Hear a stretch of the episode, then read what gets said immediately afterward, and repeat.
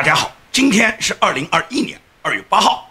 我们今天的节目呢，我们首先跟大家谈一个呢，就是最近啊炒得非常热的一个叫澳洲阿德莱德的一个唐人街的奶茶店发生了一个打人事件。这个澳洲奶茶店的打人事件呢，已经发生大致有一个多星期了。网上呢有很多这方面的视频和很多呢观众呢有这方面的点评。那么这件事情呢，我一直在观察和跟踪。那么现在呢，这件事情呢，已经呢就引起了澳洲当地不光是警方了，就是当地的白人已经多次到这个唐人街这家奶茶店门口呢举行了抗议示威。他目前已经形成了一个海外对华人啊在海外生活、华人在海外开店，尤其是华人在海外，当他处理员工和老板之间的这个工资关系的时候，如果你处理的不当。尤其是发生这种打人事件以后，对海外造成了极大的影响，给华人在海外的形象也造成了极大的影响。所以这件事情呢，现在发酵的呢，引起呢越来越多的关注。因此呢，我今天呢就想谈一下这件事，因为这件事刚刚发生时，我们只是看到一个视频，但是随着这个媒体的不断曝光，也就是我们听取了双方当事人各自对这件事的阐述以后呢，对这件事情呢，基本上呢，我就了解了它真实发生的这个基本过程。所以呢，我呢是根据这个视频以及这个老板本人呢接受媒体采访，他本人的也有另外一段视频呢。根据这几段视频里面所交代的整个事情发生的这个原原本本，我们呢才能来还原这个事件。我们先说一下这个事情里面它整个发生的基本情况。原因是什么呢？原因也就是我们看到那个打人视频里面被打的这个小女生啊。这个女生呢，她是在澳洲阿德莱德呢唐人街一个奶茶店呢，在这个奶茶店里面打工的，是在这个奶茶店里面正在工作的一个服务人员。那么那一天呢，她正在当班，她服务了谁呢？她服务了老板的一个朋友，就是打人的这个黑衣男子。这个黑衣男子呢，跟老板两人呢认识。这个黑衣男子呢，按照老板喊他的名字叫凯文，也就是凯文实际上是带着一家人，带着太太，带着孩子呢，一起到他自己朋友作为老板的。这个奶茶店呢，到这个奶茶店里面来喝奶茶。那么在这个服务的过程中呢，可能呢，他是嫌这个小女生服务的不够好。这个小女生呢，实际上是来要求他，你喝了奶茶要结账嘛。但是这个黑衣男子就是这个凯文呢，他就告诉这个小女生，他跟老板是朋友，他喝奶茶不要钱。那个女孩可能就是因为你跟老板是朋友，但是你照样要付钱。如果是你不付钱，那至少有老板要有交代。我估计呢，是因为这个事情，就是为喝奶茶付不付钱，你是老板的朋友，应不应当先给我付钱，还是说老板要交代以后你才可以不付钱？为这个事情，他们俩发生了口角。那么发生了这个口角以后，按照这个奶茶店老板他的视频里面就说呢，这个女孩是骂了这个凯文的，骂了这个黑衣男子的。那么当时呢，这个女生呢，因为跟客人发生了口角以后呢，她呢心情也很不好，也很生气，因为呢他自己呢就不想干了。他呢就跟前台讲呢，就说跟老板说他不想干，叫老板结工资。完了以后呢，他就离开了这个店。那么老板呢接到了这个黑衣男子凯文给他打的电话，就说你这个店里面有一个员工跟他呢发生了口角，发生了争吵，要这个老板到店里面来处理。同时呢，他这个前台告诉老板呢，也就是说呢，这个女生呢不想干了，叫老板呢把工资跟他结了，他就准备走。那这个老板按照他自己接受采访时候，他说他接到这个电话以后呢，他就带着钱呢到店里面来，准备跟这个女生结工资的。那他到了店里面以后，这个女生因为不在啊，他就跟前台讲，就说这个女生在哪里。前台就告诉老板，就说应当呢就在附近，我可以打电话呢把她找回来。这样前台就联系了这个被打的这个女生，把这个女生呢就叫到店里面来了。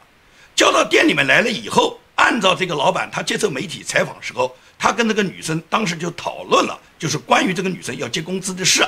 那么这个女生和那个老板讨论的时候呢，他们双方呢，按照老板讲是有一个误解，也就是这个女生她呢认为这个老板呢试工期没有给她的工资，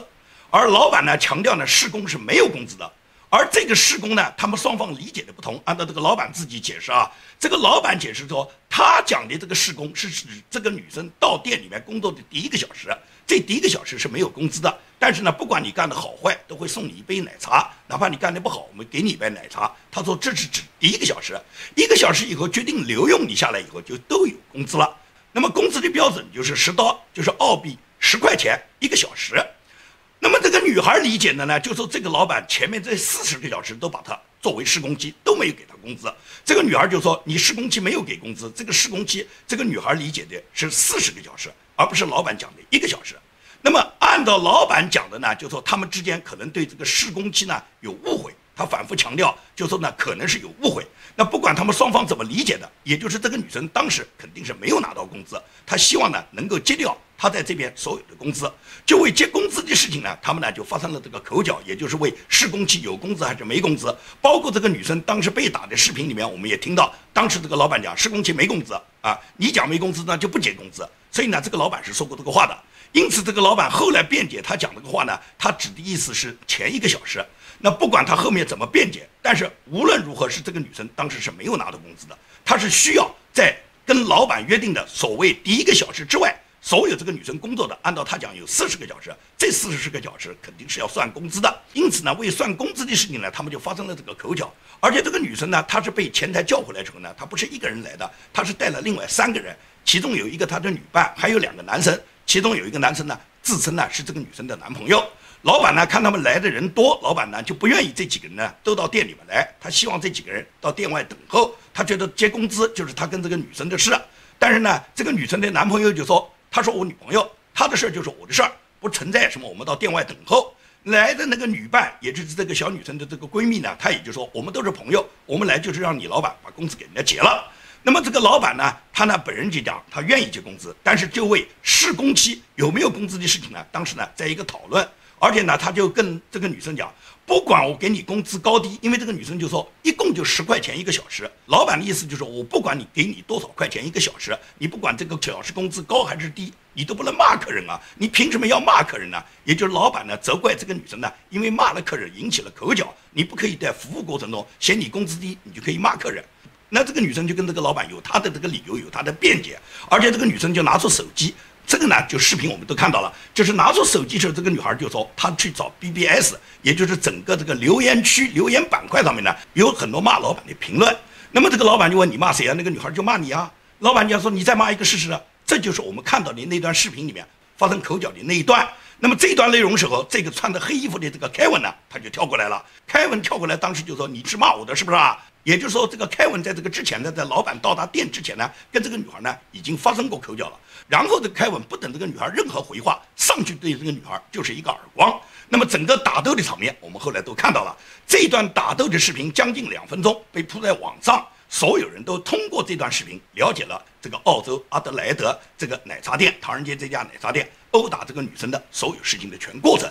那么整个这个事情曝光以后，在澳洲形成了剧烈的反响。哎。也就是澳洲当地的政治人物，包括议员，包括本地的那些政府官员，都高度关注了这件事。媒体呢也不断的跟踪报道，大量的白人啊，没有什么华人啊。我看到到他这个店里面门口游行抗议示威的都是白人啊，因为人家抗议的就是什么？第一，你老板根本打工就没给人家发工资，澳洲绝对不允许一个老板可以在用工的时候不给员工发工资。第二个，员工来讨工资，你不但没拿到工资，还把人家员工打了一顿，这种事情在民主社会是绝对不允许的。因为呢，澳洲民众呢，他们简单的理解，因为他们并没有听到这个老板接受媒体采访，然后还原里面的来龙去脉，他们只看到这段视频里面所表现的内容，也就是这个女生来要工资，工资没拿到，然后还挨了打，被老板的朋友，就是这个穿黑衫的这个凯文，对他呢一个耳光，这种粗暴殴打他人、伤害他人的行为，在澳洲这种民主社会是绝对不允许的。这件事情就可以看出，海外华人啊，他到了海外啊，他根本就没有遵守民主国家法律、遵守民主国家当地风俗的这个意识，他们仍然是中国大陆的那种意识，摆出一副我拳头硬，摆出一副我背后有靠山，摆出一副我有钱，有什么事儿我可以用钱摆平，所以他们在澳洲呢仍然张牙舞爪，对前来讨要工资的女生呢大打出手，不管这个女生她服务态度好坏。也可能这个女生在服务过程中，跟这个黑衣男子跟这个凯文在服务过程中，他有服务态度不够好的方面，但是不是你动手打他的原因，更不是老板可以随意克扣别人工资不结工资的原因。至于老板现在辩解，他说他指的施工期是指施工的前一个小时，这只是老板的一面之词。因为这个女生来讨要工资，就是讨要她已经做了四十个小时的工资，这四十个小时无论如何都不能算是什么施工期，没有哪一个人施工可以施到四十个小时的。因此，在整个这件事情的发生里面，我们可以看到，来到海外的很多华人，包括在海外华人开店的，他们都喜欢用一些华人员工。因此呢，他们所有的管理模式、思想意识、管理行为，完全还按照中国大陆的那种模式。他根本没有尊重当地的法律，没有按照当地的法律意识去行事，所以说呢，这才发生这个老板可以随意的克扣员工的工资，导致他四十个小时的工资没有拿。别人来领的时候，他还为这四十个小时是不是试工期跟他之间产生争辩，这也是这个女生跟这个老板不依不饶的一个主要原因嘛。如果你爽爽快快把人家这试工期的这工资就给人家发了，那么不会产生更多的口角嘛？因为这个争吵的过程才引起了这个黑衣男子这个凯文，他粗暴的殴打了这个女孩。至于这个凯文是百分之百要在澳洲坐牢的，因为呢这件事情无论老板发工资还是不发工资。跟这个女生他们之间的劳资纠纷怎么处理，都不是这个凯文可以随意上去打人的理由。因为澳洲是民主社会，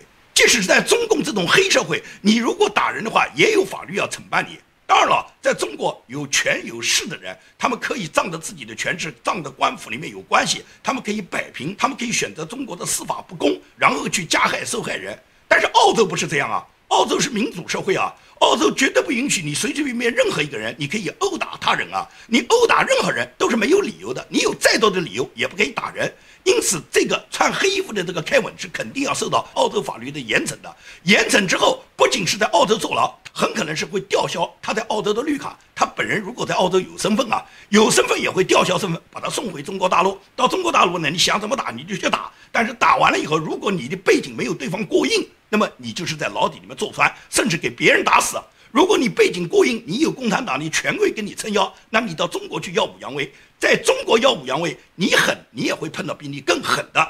但是在澳洲，不论拳头，澳洲是民主社会，是法治社会，任何人不是讲你的拳头硬，不是讲你的背景深，不是讲你有什么靠山，不是凭你什么财大气粗，你有再多的钱，在澳洲你也摆不平法律。这就是西方民主社会给每一个人提供的公平的法治制度。所以说呢，很多华人到了海外来以后，他们仅仅仗着自己在国内因为是权贵家族，因为有点钱，因为在中国他们可以藐视法律，他们到海外也同样这样去做。对一个年轻打工的女生，不但是克扣工资，还可以拳脚相加。这件事情在澳洲产生的这个发酵，实际上是对全球海外的华人都给了一个极大的震动。因为海外华人像这种事，像这种华人老板开店雇佣华人员工，然后克扣员工的工资，然后最终对员工还大打出手的事情，绝不是一次发生。只不过这一次是因为被这个小女生她的这个小姐妹用手机把全程拍了下来，把这个视频发到了网上，引起了全社会的震动。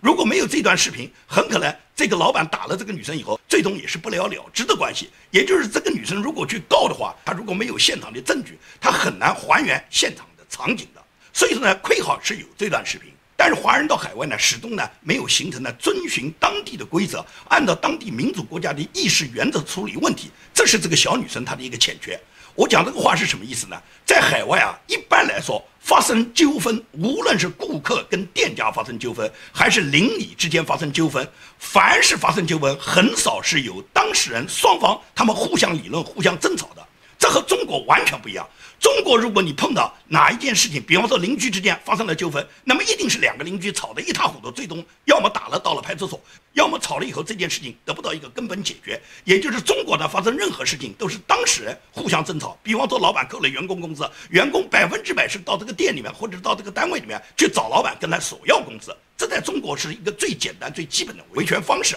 但海外不是这样。民主国家不是这样，民主国家任何纠纷都是通过第三者来解决的。也就是说，如果你发现哪一方是侵权了，或者说你跟他发生了纠纷了、发生争斗了，都是找第三方，由第三方来出面，来最终来调解这件事。我给大家举一个例子，我有一个朋友，他在加州呢，在加州呢，他买了一套呢二手房，他买这个二手房的目的呢，是打算呢把这个二手房呢去做 L B N B。也就是美国的一种经营模式，把它呢作为日租房，就是把这个房子呢把它打理一下，然后搞干净以后，在网上挂牌以后，迎接那些客人每天呢来日租房，也就是每天只住一天，然后把一天的钱付给这个老板。这个网上有现成的一个模式，在美国呢叫 L B N B。那么 L B N B 呢成为很多华人在海外呢寻找自己生活和自己呢创业的一种模式。那么这种情况呢，对于那种小本经营的人来讲，很多人都做这个事。那我有一个朋友呢，他也就是去买了一套二手房，在我们加州，然后呢，准备呢做这个 Airbnb 房子呢，他也很满意，房子呢进行了重新装修，把这个房子呢通通搞得干干净净，把床铺全部到位，所有的生活用品一应俱全，包括呢洗浴用品，也就是准备开张营业，准备做 Airbnb 迎接客人了。那么在开始营业之前呢，他自己呢到他这个已经打扮一新的这个 L B N B 准备迎接客人的这个房子里面，他自己去住了一个晚上，体验一个晚上，他想试一下，试一下效果，看看呢这个住宿的体验是什么，因为他要根据他的体验才决定把这个房子推出，然后呢迎接客人来住。结果他去体验的时候呢，他发现一个他根本没有想到过的问题，也就是说他在买这个房子的时候，他什么看的都好。唯独他没有想到，就是他在体验的时候，居然夜里面三点钟就有鸡叫的声音。这个鸡不是一只鸡，是几十只、上百只鸡。从夜里面三点钟开始起，你叫完他叫，也就是鸡互相在打鸣啊，小公鸡打鸣啊，这个声音就是一个接着一个叫。那么整个从夜里面三点到第二天早晨天亮，他就没办法睡觉啊。他当时就非常诧异啊，怎么还有鸡叫声啊？这个鸡在哪里？而且那么多鸡，谁家在养鸡啊？这样，第二天他就不断地去观察、寻找这个鸡究竟是哪一家。那么很快他就找到是他的一个邻居，也就是这个邻居在他家里面养了很多鸡。那允不允许呢？是不允许的。美国是不允许你在家里面养那么多只鸡的。也就是说，你养宠物，比方说养猫、养狗，这都需要在美国相关的部门对猫狗呢进行一种检疫，也就是这个猫狗必须要保证它卫生健康。那么你养宠物要登记的。至于养鸡、养鸭、养猪这一类的，就是你饲养这个东西是为了自己来吃的，这个在家里面是不允许的。美国是不允许一个家庭你自己可以养那么多鸡，尤其你养这个鸡，如果是对民众扰民、对邻居扰民，那肯定不允许的。所以说我这个朋友当时碰到这个问题以后，他马上就准备去找这个邻居，跟这个邻居交涉，就是呢，政府是不允许你在家里面养鸡，尤其是养那么多鸡，而且你这个鸡的叫声影响了所有的邻居的睡觉嘛。在这种情况下，他是准备跟这个邻居交涉的。就在他打算去交涉的过程中，他的朋友一个老的华人到美国来很多年的人，他完全了解这种情况，他马上就跟他讲：“你不要去交涉，因为你去交涉，人家也不会理你。第二个，你去交涉只会让别人增加对你的仇恨，认为是你去扰乱了他养鸡的这件事。他知道他养鸡不合法，但是他就养着了，没有别人来干涉他。现在你因为你要做房子经营，你绝对不会允许这个鸡的叫声扰乱了你的客人，你当然要解决这个问题。”所以说，你应当打政府里面的投诉电话，因为政府呢对邻里纠纷里面有专门的一个投诉电话，就是所有的居民，你在居住的过程中，当你的家庭发生了邻居和你之间产生各种噪音影响，产生各种引起你生活不快的事情，你都可以去打政府这个电话投诉，政府有专门的部门来管理这件事，只是呢你要把这个情况讲清楚。因此呢，我这个朋友呢，他最终呢就是打了政府的这个电话，政府接到这个电话以后，就派遣政府的工作人员到这个养鸡户到这一家去调查了情况，然后要求这个养鸡户在一周之内要把所有的鸡全部处理掉，全部搞干净，并且呢还可能对他罚了款。也就是说，如果你在一个礼拜之内全部清掉，只是仅仅是罚点款；一个礼拜之内不清掉，就不是罚款的问题了，很可能对这个养鸡户还有更大的处罚。所以说，这个养鸡户他二话没说就把这个鸡全部处理掉了。从我这个朋友他身上发生的这件事，就让我们知道，国外民主社会他在处理各种矛盾的时候，他是不让你们双方当事人你们主动接触的，因为主动接触就有可能产生各种矛盾，有可能在现场发生各种争吵，甚至打斗，甚至出现一些治安事件，也就是最终打斗都控制不住，双方发生流血事件都是可能的。在这种情况下，所以民主国家、民主制度，他们是给你有解决问题的机制的。你碰到任何不公的事件，碰到任何扰民的事件，或者是碰到劳资薪酬的问题，你都可以找相关的政府的组织，由这些第三方的组织，他们出面依据法律向老板合法维权。在海外还没有听说哪一个老板敢对员工克扣他们工资的，因为在海外，老板克扣员工的工资是很大的罪。在这种情况下，我觉得澳洲这个华人老板就是开奶茶店这个老板，他再怎么不把当地的风俗法规当回事，他也不敢克扣员工的工资。如果他明的克扣员工的工资，他不是什么关店的问题，不是罚款的问题，很可能是坐牢的问题。因为老板克扣员工的工资，在海外就是重罪，在美国肯定是重罪。所以，澳洲阿德莱德奶茶店的这件事情，让我们看到了，就是华人到海外虽然几十年了，但是呢，他们没有遵守当地的法律，没有遵守当地的民俗，他们仍然按照中国权贵在中国可以随便欺负弱者的这种规矩，他们到澳洲来是肯定行不通的，在民主国家社会是肯定行不通的。无论你的老板是大是小，无论你是在澳洲还是在美国，就是你在海外，在西方发达国家，在西方民主国家克扣工资。无论你是老板大小，你肯定都不能这样去做。因为呢，这个事情我刚才已经说过了，西方民主国家在发展的过程中，他们对这个老板克扣员工工资，或者是劳资纠纷、薪酬矛盾的时候，所有的法律都是偏向于弱者，偏向于这个劳方，也就是偏向于工人这一方，从来没有支持资方的。因此，你在海外可以讲，你再大的老板，你不能随随便便克扣工人的工资。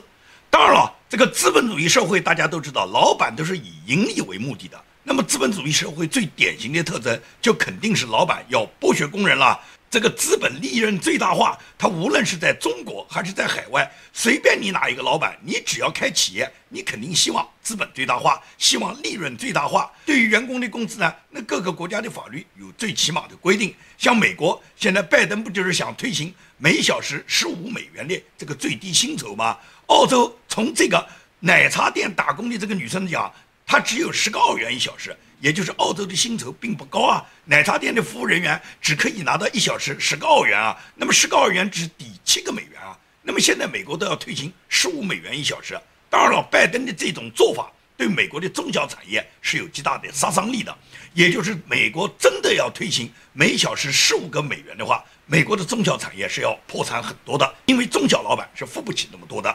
当然了，美国的大企业不在乎。美国的大企业呢，它呢早就可以把付到这个最低工资在十五美元以上，尤其是硅谷的大企业。那么硅谷的大企业肯定是支持拜登这个政策了。硅谷的那些老板基本上都是民主党的拥戴者，也都是给民主党所有政策对他们进行支持，同时也是大量的资金赞助者。因为呢，民主党很多政策是保护这些老板的嘛。就像亚马逊的老板贝佐斯，贝佐斯他就跟马云实际上是一样。马云在中国推行的叫“九九六”，也就是在中国在马云阿里巴巴打工的绝大部分的员工是“九九六”制。所谓“九九六”制，大家都知道，就是早晨九点就上班，晚上九点才下班，一周要工作六天。这在中国“九九六”在中国的这个高科技行业，在马云他们这种互联网企业、阿里巴巴公司，这个是最基本的一个用工制度。那么美国呢？美国他不敢讲“九九六”，但是呢，亚马逊的这个老板贝佐斯。他对工人，他有整工人的办法。贝佐斯现在在亚马逊就实行了一个新的工作流程。这个工作流程是怎么做的呢？首先是在他芝加哥的新仓库里面推行了这种工作流程。所有的分拣准备岗位都是上大夜班。什么叫上大夜班？也就是这些工人，他们从凌晨一点二十就开始上班，一直工作到第二天中午十一点五十。他给的这个劳动时间呢，仍然是符合法律要求的。但是这个时间段，你可是让工人们就完全，他们天天都是上大夜班啊，也就是基本上白天回家睡觉，每天夜里面要上班，那么他们就根本没有跟家人相处的时间了。而且你看这个工作时间段，实际上是从凌晨一直工作到第二天中午。那么这段时间他为什么要这么去干呢？他主要是为第二天他亚马逊的这个员工送货，为他们备齐货物。所以说呢，这个到中午之前，就是下班之前捡的那些货呢，下午可以送掉；而夜里面上班的货呢，主要是为白天为上午就给这些送货的工人呢准备好他们要送货的这个物品。那么也就是说，上这个夜班的这些工人们，他们的这个工作时间把人的生物钟完全就调整到是半夜出工了。那么这种情况，亚马逊这样的决定，他有没有人性化呢？他不跟你讲什么人性化，他现在跟员工讲，我们也没有强制你们。自愿报名参加这十个半小时的大夜班，如果你不愿意，不愿意你就辞职嘛，你就另谋高就。这就是亚马逊给出的新政策。他这种新的轮班制是为了配套他芝加哥的新仓库。这个新货站呢，是亚马逊他为了解决叫做最后一英里配送问题建立的。那么这个建立以后，亚马逊呢，贝佐斯把它称为叫大循环。就跟习近平讲的内循环一样，他所谓的大循环，实际上让仓库的工人夜里面准备所有的货品，然后让送货的工人白天呢去送达。那么？仓库工人这十个半小时工作期间，前七个小时主要是进行包裹的分拣，后三个半小时呢就要进行包裹的包装和装车。如果你不干呢，不干你就走人，这就是他的政策。那么？走人，你想想看，这些员工他们能扛得住吗？因为现在美国疫情仍然在肆虐啊，疫情很厉害啊。在目前美国失业率居高不下的状态下，你叫别人走人，别人到哪里去找工作呢？所以说，亚马逊就是店大欺客，他就是利用这些工人，你不敢走，因为什么？你走了就失业，你没工作。那么你要干就是干这个活，也就是夜里面起来上班。他贝佐斯怎么不夜里面起来上班？他就是要这么去做。他这样做实际上是很毒辣的一个阴招。为什么说它是一个很毒辣的阴招？因为亚马逊他们就是为了这样做呢，他们主要是为了关闭他们原来的叫 DCH One 的仓库。因为这个 DCH One 的仓库啊，对亚马逊高层、对贝佐斯来讲，一直是呢很大的一块心病，是一个刺头。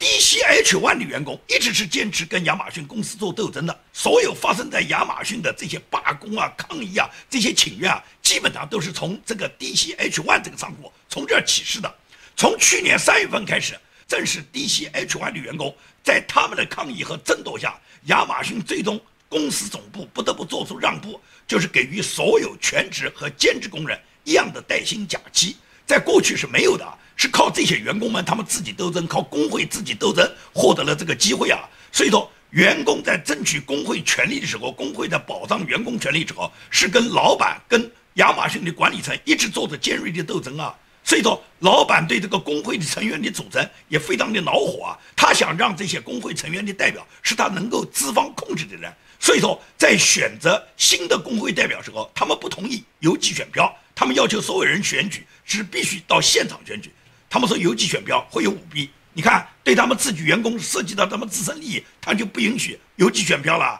但是在川普总统大选时候，他们不是一天到晚鼓吹邮寄选票怎么好吗？在亚马逊老板控制的媒体《华盛顿邮报》又不是一家，他控制的美国大媒体很多啊。这些媒体，这些主流媒体，不是一天到晚攻击川普总统，一天到晚为邮寄选票叫好吗？轮到他们亚马逊自己员工要选代表的时候，这时候贝佐斯不干了，因为他想控制选举嘛，他希望选举出来的这些工会代表都能帮助资方说话的嘛。他设立的这个大夜班制度，实际上就是对工人的一种变相剥削，对你们一种很苛刻的这个用工机制。这种情况下就变成工人，如果你不接受，你就下岗，而下岗大家就没饭吃了。哪一个员工，尤其是在目前疫情很严重的情况下，每一个上班的员工都考虑到家里面一个家庭啊，有老婆孩子啊，不上班的话怎么挣钱呢？但是上班就只能接受他这个所谓的大循环，也就是夜里面凌晨一点就要去上班了，到第二天中午十二点才能够下班，整个一天里面连夜间到白天的上半天就全部在工作时间，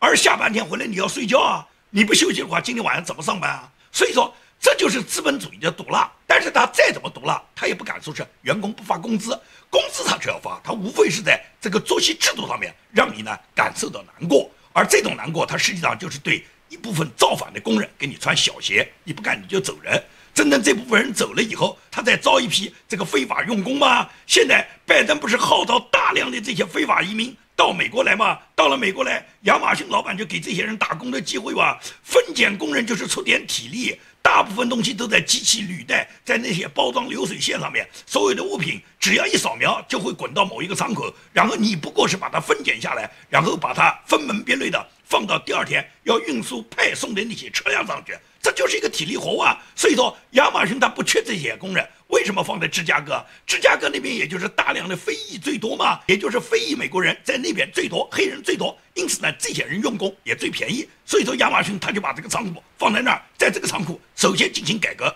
这就是亚马逊贝佐斯最邪恶的地方。你觉得他跟马云有什么区别吗？无非就是什么，马云可以强行的搞九九六，甚至九九六，马云可以完全漠视工人的权利。在中国也没有哪个工人敢搞什么工会跟他马云造反。马云后面有强大的党国基础。有党国权贵为他支撑的，所以说马云不怕你哪个工人造反，而贝佐斯呢？贝佐斯就是这样，你工会造我的反，我就用这种恶劣的作息制度，把你最后折腾的，你不想干，你最后退出亚马逊，然后来干的人你就老老实实按照这个时间去上班，这个时间是夜里面上班，到第二天中午才下班，你还去维权，你下班以后睡觉时间都来不及，当天晚上你还要上班，你根本就没有机会在白天。见到他亚马逊的高层根本就没有把员工组织起来再次维权，这个维权的时间你都没有，可以维权的时间你在休息或者你必须要上班，这就是亚马逊他折腾工人的方式。但是呢，西方国家的老板就是他只敢利用法律的漏洞，他不敢呢公然违法。亚马逊老板贝佐斯再怎么样也不敢讲说不给他的员工发工资，这就跟澳洲奶茶店的老板完全不同的一种做法。澳洲奶茶店的老板因为是中国来的，很可能在中国是有一点权贵背景的。尤其打人的那个穿黑衣服的 Kevin，弄不好就是权贵子弟，在中国张牙舞爪惯了，所以他们到澳洲，他们把澳洲还当做中国大陆呢，可以无法无天呢。这次这两个人都要付出代价，尤其是打人的这个 Kevin，他本人百分之百会在澳洲接受法律的严惩，而且严惩之后，不管他在澳洲有没有身份，有身份也会吊销，没有身份那就更不可能获得身份。像他就只可以回到中国大陆去，回到大陆你去打人，就看打的人是不是比你弱。如果打的人比你狠，或者是别人找到比你更狠的背景，比你更狠的靠山，那这个凯文最终就是你在澳洲要坐牢，你回到中国还是坐牢。好，今天的节目呢就跟大家讲到这里，谢谢大家。